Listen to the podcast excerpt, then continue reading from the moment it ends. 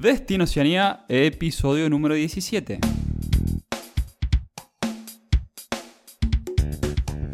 Bienvenidos a Destino Oceanía, el podcast donde hablamos de viajar, vivir, trabajar y experimentar la vida en Australia y Nueva Zelanda.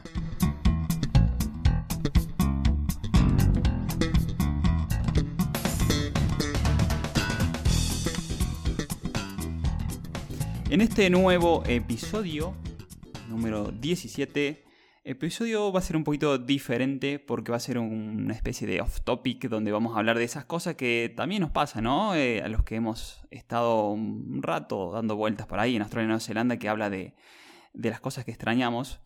Pero antes de, de empezar a charlar sobre esto, siempre está la, presentación del compañero, ¿verdad? Así que del otro lado del micrófono está mi, mi compañero y, amigo personal de toda la vida, Pato Toranza, ¿cómo estás? Hola Gasti, bien, de 10, 11 eh, de la noche acá, después de comer, eh, tranquilo y con ganas de, charlar sobre la vida. Y, mm, y, nada, mostrar esa parte también, ¿no? De, lo que es andar por acá, eh, después de tanto tiempo. Yo estoy hace 10 años y bueno, voy a adelantarme a lo que ibas a decir y voy a dedicar, voy a hacer la dedicatoria de este episodio a todos los que mm, eh, tomaron una decisión de estar lejos, de irse y, bueno, y comenzaron a extrañar y a pensar en poner una balanza las cosas buenas y malas, ¿no? Y bueno, se lo dedicamos a ello que sé que hay un montón. Hay un montón de gente desde siempre que, que emigró y que, que estuvo en esta situación, ¿no? Venga. Es así, es así. A lo que hemos estado mucho tiempo fuera de, nuestro país de origen, nos pasa que llega un momento u otro que algo, algo se, se, siente, ¿no? Se siente, oh, cómo me gustaría, cómo me hace hecho en falta esto. Y bueno, eh, coincido, coincido en eso. Pero bueno, antes de empezar el episodio, como siempre, comentarles a nuestros oyentes que tenemos eh, los servicios de 15 minutos de gratuito con Santi, que es nuestro Immigration Advisor en Nueva Zelanda, y que también tiene 15 minutos conmigo para la consulta referida a tramitar la ciudadanía italiana y pasaporte italiano en Italia, que luego les, como ya lo vimos en los episodios 12, 13 y creo que 14, eh, que es uno de los caminos más fáciles y simples para, ir con, con, Work and Holiday. Por, bueno, fíjense en los episodios, ya, ya está de, por más hablado y charlado de, los por qué. Y, simplemente nos tienen que enviar para esto un mail a contacto y nada más. Así que simplemente vamos con el episodio. Bueno, ya que vamos a hablar de las cosas que nos gustan y que no nos gustan de estar por acá, eh, quería empezar con una que a mí me encanta, que es ir a, mm, ir a escuchar bandas en vivo, ya sea un lugar chico como un lugar grande, un festival al aire libre o cerrado, siempre, mm, siempre suena bien, siempre se escucha todo muy nítido, se escucha todo parejito. No sé si será que tienen muy buenos ingenieros de sonido o muy buen equipamiento. La cuestión es que siempre que fui a ver bandas o toqué en algún lugar, em, sonó, sonó bien. Está, muy bueno. Eso es una de las cosas que, me gusta, ¿no? Qué guay eso. Bueno, y a ver, eh, no, es que simplemente vas a ver, em, vas a ver eh, otros músicos, sino que tú, tú haces música en la calle ahí, Pato. ¿Cómo es esa historia de hacer música en la calle ahí en... ah, está buenísimo. Está buenísimo, sí, con, con un amigo estamos, yo toco batería y él toca el bajo. Y sí, a veces vamos a tocar ahí al centro, pero más para, para hacerlo, no sé, para hacer algo distinto, está bueno. Em, y lo que está bueno es que, por ejemplo, nos ofrecieron de, de, tocar en un lugar ahí que es como un centro de compras, un shopping o algo por el estilo. Eh, nos vieron tocando en la calle y nos invitaron a tocar ahí. Y nada, pasa así que... Otra cosa que me gusta de acá es eso de que te pagan por, por tocar, ¿viste? Ya sea en la calle. Sí, sí, la, y, la, pasas bien. ¿no? Sí, sí, al mismo tiempo puedes una moneda y la pasas bien.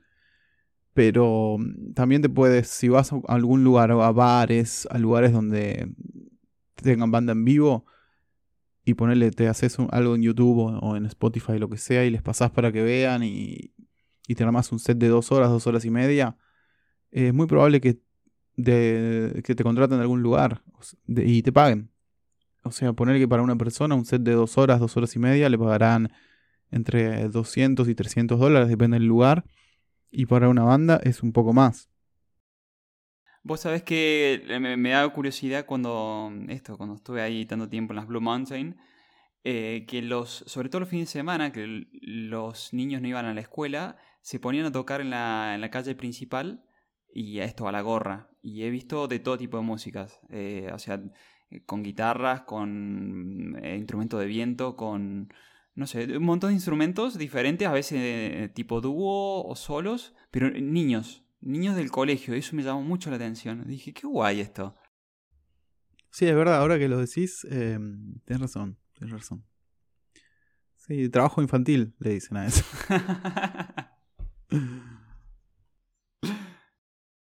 en Australia también es normal eso, ver pibes tan chiquitos trabajando. Eh, lo he visto poco eso, eso sí lo he visto poco, pero me llamó mucho la atención esto que estén tocando y esto, pasando la gorra, niño así jovencito, ¿no? Y dije, qué guay, mira, mira cómo se lo gestionan, qué bien. ¿Has visto esto que tenemos nosotros? Viste, somos bastante efervescentes a la hora de ir a un recital, al menos en Latinoamérica y sobre todo en Argentina, esto que, no sé, el pogo, el, cantar, el moverse. ¿Cómo, se da eso ahí? Totalmente distinto. Totalmente distinto. Sí, a mí me parece que la diferencia es que eh, nosotros vamos más como partícipes de, del evento, más para eh, formar parte del evento y y meterse con todo y, mm. y acá van más como espectador, ¿viste?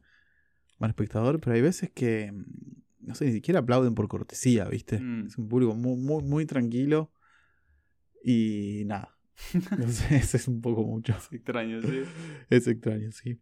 En eso, sin dudas, prefiero Argentina. Y a recitar Argentina me encanta, está buenísimo. Por otro lado, lo que tiene es la, la organización, cuando, por ejemplo, en los festivales, ya el hecho de que no haya sobreventa de entradas hace que sea mucho más disfrutable. Eh, no sé, por, por ahí es la edad, no sé, pero ir y no tener que hacer cola para ir, al, baño, que siempre hay uno libre y querés comprar algo para tomar y no tenés que, perderte 40 minutos de, ver una banda. Eh, pasan unos pibitos que te dan, te dan agua o te dan caramelo por si te pasaste rosca o lo que sea, si te bajó la presión. Eh, agua gratis. Eh, así que en ese sentido está re bueno lo recitales acá, porque se escucha bien y por la, organización que hay. Nada, está, está, muy bueno. No sé, llegar al, llegar al frente, estar al lado del escenario, no es que tenés que ir entre toda gente apretada a los codazos y que a veces ni podés llegar. Acá es como permiso, permiso, permiso y ya estás al lado, de, al lado del escenario viendo la banda. permiso. eso también está bueno. Lo que sí es que todo termina muy, muy temprano acá, ¿no? Es verdad, es verdad porque eso es como el, modelo inglés, ¿no? Que es todo muy temprano. Eh, ya a las 6 las... Sí, como a las 6 de la tarde ya están todos cenando ya. Sí, sí. Pero es verdad, es como que sí, la, noche es corta, no, no es largo para nada, porque después se acaba todo. totalmente. eh, y cuando Pato armó la lista y la comparamos, eh, yo lo que primero había puesto que extrañaba era la parte del, deporte. Eh, porque se vive. Se vive. Bueno, hay muchas cosas que se viven diferentes, pero mm, esa pasión que tenemos, no sé, tanto como para ir a, ver un partido, que es un partido de fútbol, o para directamente para jugar, eh, se vive tan diferente que a mí me ha pasado eso de, extrañar. yo, yo estuve jugando en la segunda división de de ahí de Australia, llegué a jugar la FA Cup, que sería como la Copa Argentina. Ah, en Argentina esto no me pasaba. Directamente pues no llegaba nunca, no iba a llegar nunca. Pero bueno, gracias a Dios el, nivel de en Oceanía no es tan alto. Che, en general están bastante buenas las canchas, ¿no? Eh, sé que acá en la tercera ya son canchas como profesionales de la FIFA, eh, muchas. Eh. Sí, sí, pero... Mm, también hay algunas que no están, bueno, curiosamente no están, por ejemplo, ni... Cuando estábamos en una división más baja no estaban ni alambradas. O sea, ¿no? Entre el, público ah, y, la, y nosotros, diríamos, los que estamos jugando, y el, árbitro no había... No. Tenían público. Teníamos público, pero mira, han pasado cosas tan graciosas como que lo insultaban al árbitro, pues estaba cobrando así tipo cualquier cosa. Y, el árbitro le dijo que si no se iban de la cancha, porque claro, no había división, que si no se iban de ahí, el, árbitro suspendía el partido porque lo estaban insultando. Era re, sensible, re sensible el árbitro, ¿no? Qué sensible, sí, sí. No, y, esto de, por ahí cómo se vive, eh, a mí no me daba igual. Eh, yo jugaba primero para divertirme, pero segundo para ganar. Y a veces, qué sé yo, que, te dieron vuelta un partido, ibas ganando 2 a 0 y te perdías 3 a 2 en los últimos dos minutos, yo me iba con la cara larga y... Sí, totalmente. Y, y la mayoría de mis compañeros le daba lo mismo. Agarraron su bolsito como que no había pasado nada. Sí, también el after, ¿no? como que no se hace... Eh, no se hace nada, ¿no? Que terminan todo y que cada uno a su casa. Se va para su casa. Sí, sí, sí, al toque como que no, no hay un after o ir a tomar algo qué sé yo, ir a pasar un rato, charlar sobre el partido, no sé. Eso es como, eso no me gusta, se extraña. Se termina ahí, sí, sí, como si fuera algo más. Y no, claro, eso, también. Y de todo el equipo, creo que éramos dos o tres máximo que nos íbamos a, un bar a picar algo y tomar una cerveza. Ahí como un, como, como un tercer tiempo y a seguir charlando el partido. Eh, nada. Bueno, un poco ahí como se vive, sí, sí. Esa parte yo la, yo la extrañaba. Sí, otra cosa que es extraño para mí es la comida. Eh, realmente es muy distinta acá. Como que hay fish and chips, después está mm, el hangi, que es una comida tradicional maori. Que, mm, nada, es como un curanto, se hace mm, un agujero en el suelo, se ponen piedras calientes y se pone carne o verduras y se cocina, se cocina ahí, dicen que es rico, yo todavía no lo probé. Después tenés fish and chips, que es pescado frito con papas fritas, básicamente. Y después hay barbecues, pero es, es como un asado, pero a la, gas, ¿no? A una plancha de gas o un grill, pero todo a gas. Eh, yo la verdad prefiero prefiero con carbón o con leña, ¿no?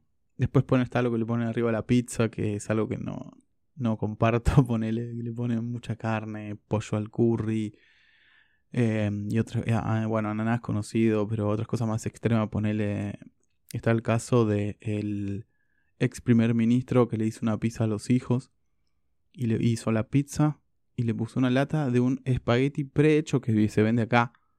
O sea, viene como, como en una lata. ¿Espagueti arriba? Sí. Sí, espagueti prehecho. Viene como todo como hecho, pero eh, hecho de más, ¿viste? Como está pasado, como está todo blando y con la salsa dentro, todo, todo como una baba de, de espagueti y el tipo le puso la pizza arriba eso y ananá.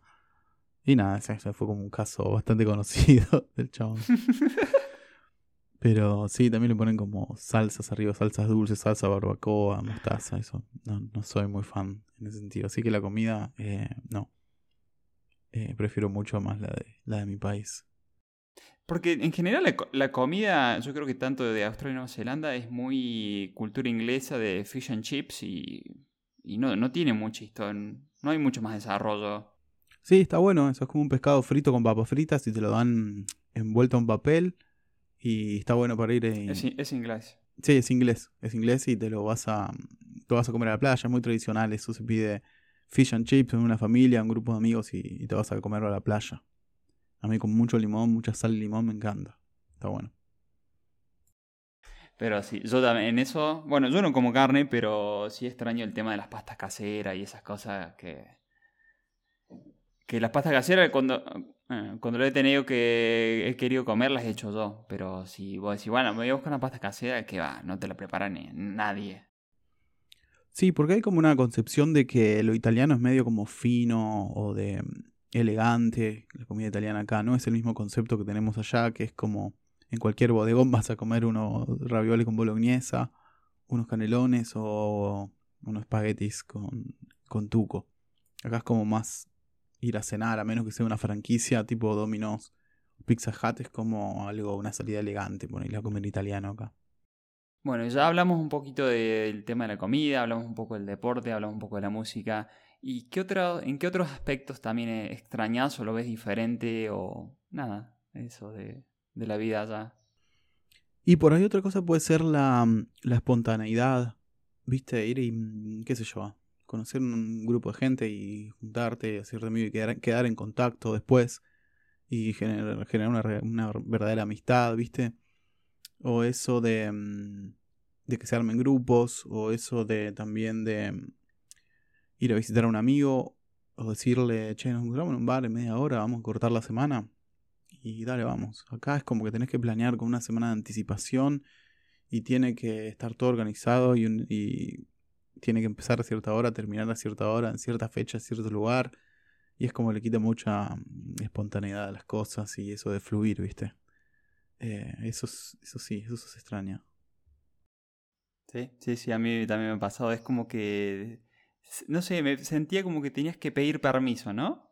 Y otra cosa referida, ¿no, no te, no sentiste que la casa generalmente es como hay, es un lugar como se deja como muy íntimo, cuando por ahí nuestra experiencia de, no sé, de Latinoamérica, de Argentina, lo que sea, es de, nada, prácticamente de puertas abiertas, que uno a las amistades entra en la casa como si fuera uno más y se comparte mucho ahí adentro. Y me pasó a mí que el, tema de, no sé, de juntarse en la casa de alguien es raro. Cuanto mucho te juntas en el jardín, pero no te juntas adentro de la casa.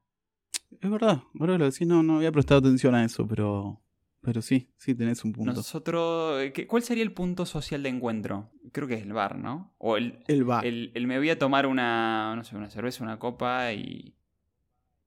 Sí, acá hay muchos de esos, mucho parroquiano que después del laburo, sin ni siquiera ir a la casa, se va y se interna en el bar todos los días. Todos los días, de lunes a viernes y capaz los sábados y domingo también. Se tienen su lugar, ahí ya los conocen, saben lo que toman, tipo los Simpsons, ¿viste? Hay mucho como taberna de Moe acá. Hay como unos bares grandes que tienen como un mini casino acá. No sé si están en Australia. Como que hay una sala donde están todos los tragamonedas. Sí. Un olor a ciber, a pucho, a, ADN. Hay ahí que. Pero bueno, están re concurridos. Eh, ahí están siempre, siempre llenos, todos los días. Eh, sí, también mucho de ir en familia al bar. Me, noté acá, a bar como ir con los, con los nenes, con la abuela. Sí, eso es súper curioso. Una cultura milenaria de bares. Y mucha cerveza y muy buena em, cervecerías chiquitas o gente que la hace en la casa. Está lleno acá. Y es riquísimo. Buena, producción. Y tiene muchas cosas. Sí, mucho irlandés, escocés, irlandés, inglés acá. Y, mucho de esa, de esa cultura. Sí, eh, en Australia te diría que pasa un poco más con las. Hay más del, de las comerciales de las cervezas comerciales. Y si quieres algo más, eh, como por decir, artesanal, tenés que buscarla. No es tan fácil. No es que vas a cualquier bar y tenés cervezas artesanales todo el tiempo. Ah, mira, no, acá sí, sí. Va, no, no en todos, pero en muchos. Y, y, también otra cosa me llamó la atención, acá hay como liquor store. O sea, puedes comprar en el super, pero también hay lugares específicos que venden solo alcohol, todo tipo. Y yo la primera vez que entré en Oakland, digo, no, no tienen birra. ¿Dónde está la birra? me salieron una puerta y entro a esa puerta y era una heladera como una habitación gigante, debe ser 3 metros por 4 metros, refrigerada, llena de birra de todos los tipos que, que quieras. O sea, tienen como una habitación especial de solamente de cervezas. Y ahí tenés todas, tenés las de las cervecerías más chicas a las cervecerías de más comerciales. Y curioso esto que al menos en Australia no, no sé si en, los, en, los, otros estados, pero en el estado donde está Sydney eh, eh, los únicos que pueden vender eh, alcohol, diríamos, al público, que no sean bares, son las licorerías. No, en los supermercados no lo encontrás. Sí, no, que voy, al kiosco a la esquina, no, no existe. no existe. Pero bueno, curiosidades. Curiosidades, sí. Sí, otra cosa que pasa acá es como bueno, acá y supongo en cualquier lado donde vayan, eh, donde haya minorías o colectividades, es como que se van formando pequeños grupos, ¿viste? O se juntan siempre en el mismo lugar. No sé si pasaba también ahí eh, en Australia, donde vos te quedabas. Vos sabés que, como yo estaba, estaba viviendo en. Era un parque nacional de pueblos muy chiquitos, imagínate que el más grande tenía 8.000 habitantes. Éramos pocos los hispanoparlantes, digo que nos conocíamos todos porque éramos muy pocos.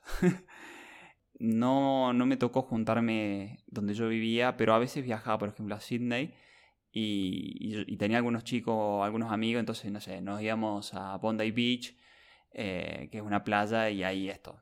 juntarse a hacer un asado era un clásico de cada tanto se hacía, ¿no? Y nos juntábamos en el patio de la casa de, alguno de estos chicos y salía un asadazo para 30. Claro. eh, Sí, sí, acá también. Y, como no hay, no hay parrillas acá, improvisamos cualquier cosa. Yo ya, cuando no conseguía, me había cortado un, un carrito de súper con una moladora. Eh, nada, lo corté y me quedó una parrilla perfecta, lo usé durante años. Y ahora ya hay unos pibes que, que hacen parrillas, están muy buenas. Seguro están ahí por, por Facebook, están dando vueltas, están muy buenas. Porque es como contaste un poco, ¿no? Esto de, de que haya lo clásico de la barbacoa, es una plancha 15 minutos, 20 minutos ya está. Es como psh, psh, vuelta a vuelta y a comer. Eh, Eh. Para nosotros más ritual, como un ritual. Es como que no hay apuro. sí. Se disfruta todo ese momento. sí. Es como que hay que cumplir el Eh. objetivo de comer y nos tenemos que ir a dormir. Sí, esto de, no, que te acercás ahí al, al parrillero, le llevas algo para tomar, se ponen a charlar, se viene otro, Le criticas el asado. te, te pone al lado del parrillero para comer de- con las mejores partes antes que la, la sirva. Exacto. Entonces, sí, te haces el compañero, el buen amigo. Ya saben, si es un lugar un poco más grande, seguramente van a encontrar comunidades hispanoparlantes. Es un lugar mucho más chico, más difícil, pero bueno, siempre se puede armar algo. ¿Cómo, es la, cómo lo vivís ahí en, Nueva Zelanda, Pato? Acá donde estoy yo particularmente, hubo unos terremotos hace unos 10 años más o menos, pero todavía la ciudad se está recuperando de eso.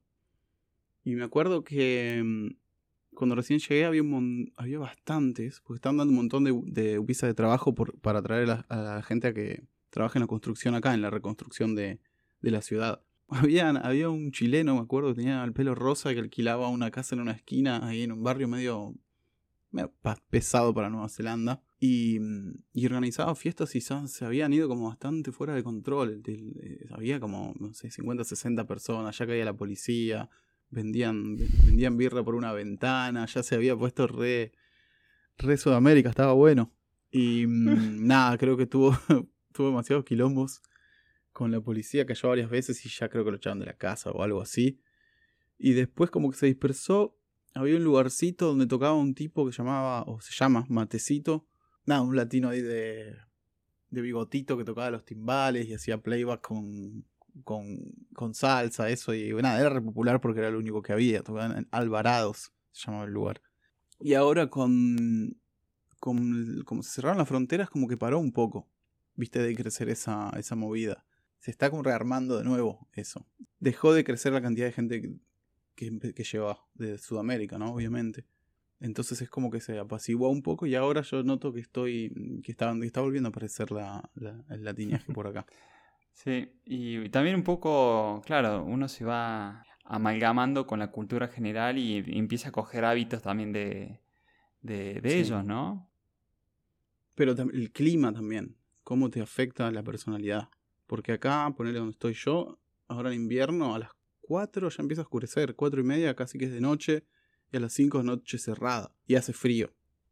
Entonces eso te hace ser un ermitaño que no quiere salir de la casa, no quiere ver a nadie, ¿viste? Y durante la mitad o más del año estás bastante como en, un- como en eso, introvertido, sin ganas de hacer mucho, y bueno, después de los, años van pasando y como que se te va incorporando Sí, eso. sí, sí, también eso, eh, bueno, el que ha tenido la suerte de ir a países más tropicales eh, ve la cara opuesta, diríamos que... Claro. Es como que hay alegría, alegría en la calle todo el tiempo, todo el mundo se la pasa en la calle, nadie, es, es raro que, que la gente esté adentro, Total. cambia. ti- Yo creo que influye mucho esas cosas, Sí, eh, te hace un poco mucho el más clima y el- sí, el calor. de verdad, es verdad. Encima, como está el Nueva Zelanda, está un poco más al sur, el clima un poco más agreste, ¿no? Un poco más frío, o se dura más el frío. Uf, sí. Estamos a mm, 2 de junio. Hasta octubre no, no va a dejar de ser frío. Digo que noviembre, ponele que mejora. Tenés algunos días re lindos, pero después te cae la realidad. Es decir, uh, listo, ya pasó el frío. y al otro día te querés matar. es muy cambiante el clima de isla, ¿viste? Eh, es tremendo. Eh, sí, sí, es verdad, cambió mucho. Eh, otra cosa, esto sí que no lo extraño, al contrario, me parece, me agrada mucho, que es eh, cómo cuidan su entorno natural. Eh, hay, hay un aprecio por, por eso, por la naturaleza y que nada, es como que yo veo poca mano del hombre ahí adentro, como que lo cuidan de no involucrarse, de, no sé, de no ensuciarlo, de no quemarlo, de, de respetar el entorno, entonces lo- los lugares son súper lindos, pues están muy cuidados. Sí, particularmente acá, Nueva Zelanda es como que está diseñado para irte de camping. En todos lados hay un camping, eh, hay muchos que son, como ya dijimos en, en los primeros episodios, si no me equivoco, eh, hay unos que son del, del estado, que son no, no son gratis, pero son bien baratos. Y te puedes meter en lugares muy agrestes, las rutas siempre están bien. O sea, este es un país diseñado para andar en bicicleta y para hacer camping. Es perfecto para eso. A todos lados puedes llegar en bicicleta y en todos lados puedes hacer camping algo muy bueno que me encanta acá es que muy poca distancia tenés mucho, muchos accidentes geográficos y diferentes microclimas. Puedes pasar, sin exagerarte, de, la playa a, la, a una montaña, eh, un lago, y te puedes ir a ver focas y ballenas en el mismo día. Y puedes ir a ver también actividad volcánica. Pues hay una ciudad que se llama Rotorua, que en la plaza principal hay literalmente barro hirviendo en el medio, así todo el tiempo burbujeando. Todos tienen como spa, porque calientan el agua con simplemente con, la, con el magma que está ahí nomás, o con toda esa actividad de geotérmica. Sí, creo que sí. Sí, sí, creo que se llama así. No, es increíble ese lugar. Un olor, hay olor azufre también. O sea, tenés una variedad, eh, variedad de cosas. Vamos a hacer un episodio que sea los, no sé, top 5 de cosas que tenés que ver en Nueva Zelanda y en Australia, porque yo ya tengo cinco pensadas que son espectaculares. Y está todo cerca. En Nueva Zelanda nunca estás a más de 300 kilómetros de la playa. es un poco diferente en Australia, que si entre Sydney y Darwin creo que hay 6.000, 7.000 kilómetros, pero... Sí, sí, y un desierto. Pero nada, creo que eso. a mí me gusta mucho que, que se cuide y se respete la naturaleza como lo hacen ahí. Y lo que me llama la atención es que a veces estás en lugares muy recónditos y hay un tipo que va y limpia el baño, ¿entendés? Y pone el papel higiénico y, pone el jabón. Pero son lugares que realmente tenés que estar horas manejando para llegar. Y, está, y hay alguien que va todo periódicamente y hace ese laburo. No sé, es algo que me llama mucho la atención porque en Argentina. Y esto que da gusto que los baños están. Yo siempre los veo limpios. Las veces que he viajado así siempre estaban limpios los baños. Sí, sí, no sé, por eso te digo, rarísimo. Curioso, de verdad. Bueno, Pato, entonces esto este capítulo o episodio off topic, esas cosas que eh, anhelamos un poco, extrañamos y otras que no tanto, que son diferentes y también las apreciamos. Y bueno, nada, para que se vayan haciendo una idea, el que no, no ha venido todavía aquí a Australia y Nueva Zelanda, de, esas particularidades y cosas que, pasan, porque es, parte de la vida. Sí, igual lo mejor son los primeros años para mí, donde todo es de nuevo. Sí, es el mejor momento, tal cual, tal cual, sí, sí, sí, toda... No sé, no nada, no sabes Bueno, nada, así que ya, ya saben. Eh, que nos dejen un comentario, un me gusta ahí en Spotify también, o en iTunes, y también que nos pueden escuchar por Google Podcast, por iBox, y que vamos a estar todos los domingos, como todos los domingos que publicamos un episodio. Y que también, eh, que si nos quieren mandar cualquier tipo de, feedback o lo que necesiten, eh, aquí estamos. Nuestra, nuestra misión es ayudarlos, así que simplemente un mail a contacto arroba Exactamente, así que muchas gracias por escucharnos y nos vemos en una semana. Adiós.